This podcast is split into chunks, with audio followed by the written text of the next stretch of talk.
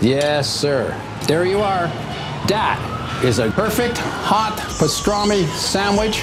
The man is a living legend. Look at the menu. At this very delicatessen, they named the sandwich after him. Midi sur TSF Jazz. J'ai fait revenir mon foie gras, mes magrets. Bon, on n'enlève pas le gras parce que c'est bon, hein. Jean-Charles Doucan. Daily Express. Il s'appelle Thomas Mayeras et pianiste originaire de La Rochelle. Il a passé sa jeunesse à écouter Ray Brown. Il est dingue d'Oscar Peterson où euh, il cite encore Kenny Barron comme influence. Son deuxième disque s'intitule Don't Mention It. Euh, il a composé absolument tous les titres. À ses côtés pour cette aventure, Nicolas Sabato à la contrebasse et Germain Cornet à la batterie. Ils sont tous les trois à nos côtés pour une session musicale à déguster d'ici une dizaine de minutes. Mais pour ouvrir ce délit, comme on approche des fêtes, on a envie de vous faire des cadeaux. On vous offre deux places pour applaudir ce soir à 21h30 au Duc des Lombards. Six jeunes cats dingues de jazz classique, de Louis Armstrong à Fats Waller, en passant par Sidney Bechet et Benny Goodman. Six jeunes cats emmenés par le saxophoniste et clarinettiste londonien Giacomo Smith. Leur nom de groupe, c'est The Meeting. Ils sont donc ce soir au Duc des Lombards pour gagner vos places. Rendez-vous dès maintenant à la rubrique Jeu du jour de notre site internet tsfjazz.com et vous rentrez le mot de passe suivant saxophone. Vous aurez peut-être deux invites pour entendre The Meeting et notamment en live le morceau que voici sur TSF Jazz, Mountain Swing.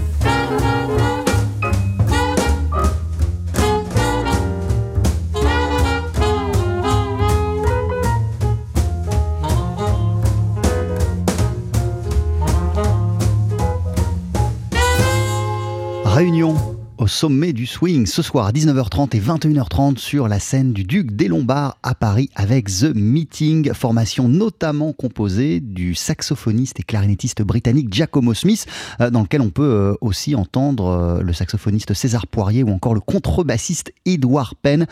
Vous voulez applaudir The Meeting, rien de plus simple, on vous offre des places pour assister au set de 21h30. Rendez-vous sur notre site internet www.tsfjazz.com à la rubrique jeu du jour et vous cochez euh, le, vous cochez, vous rentrez le mot de passe suivant saxophone. Vous aurez deux invites pour aller applaudir The Meeting qu'on vient d'entendre sur TSF Jazz avec une version de Moten Swing. D'ici une poignée de secondes, ils seront là en chair et en os, les membres du trio du pianiste Thomas Mayeras avec Nicolas Sabato euh, à la contrebasse, Germain Cornet à la batterie. Ils seront sur notre scène pour nous interpréter un titre issu de l'album Don't Mention It. Ça vient de sortir sur le label Crystal Records. Ne bougez pas. Jean-Charles Doucan, Daily Express sur TSF Jazz. Allez, féerie Ouais, mettez-y vos boyaux, nom de Dieu Le live. Faut que ça te recule, faut que ça valse, hein? Thomas Mayeras a passé sa jeunesse à écouter en boucle l'album Don't Get Sassy du grand Ray Brown. C'est d'ailleurs l'un des musiciens impliqués dans cette session, Benny Green, qui a renforcé son amour pour le piano. C'en est un autre de pianiste, Kenny Barron, qui lui a inspiré le répertoire de son deuxième album Don't Mention It, enregistré en trio avec Nicolas Sabato à la contrebasse, Germain Cornet à la batterie. Thomas Mayeras signe toutes les compos euh, de ce projet. Avant d'en parler, vous voici tous les trois messieurs sur euh, notre scène avec le morceau qui donne son nom à cet album, Don't Mention It, c'est quand vous voulez.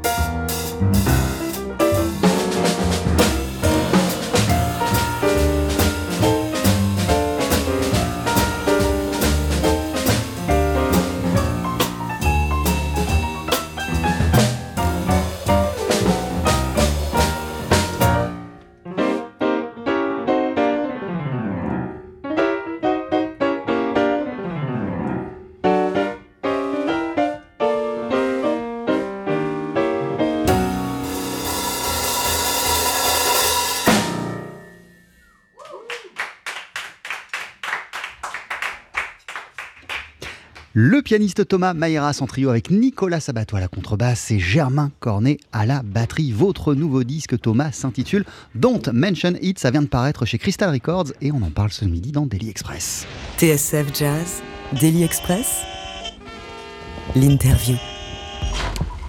Mille merci à Eric Holstein et Sébastien Vidal pour la sonorisation de cette session. Merci à Pia Duvigneau euh, pour l'organisation de l'émission. Merci, vous savez qu'on entend tous les bruits de micro que vous faites. Merci aussi euh, à Rebecca Zisman pour la vidéo. Bonjour et bienvenue à vous trois. Bonjour Charles.